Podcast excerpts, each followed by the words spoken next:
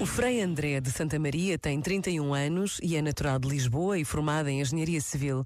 O Frei Francisco Maria de São José tem 26 anos e é natural de Viseu. E hoje, no Santuário do Menino Jesus de Praga, em Avessadas, na Diocese do Porto, ambos farão a sua profissão solene na Ordem dos Carmelitas Descalços.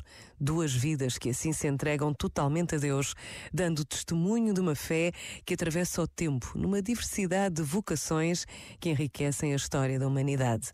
Para nos apercebermos desta realidade, basta a pausa de um minuto. Vidas concretas, vidas plenas. Pensa nisto e boa noite. Este momento está disponível em podcast no site e na app.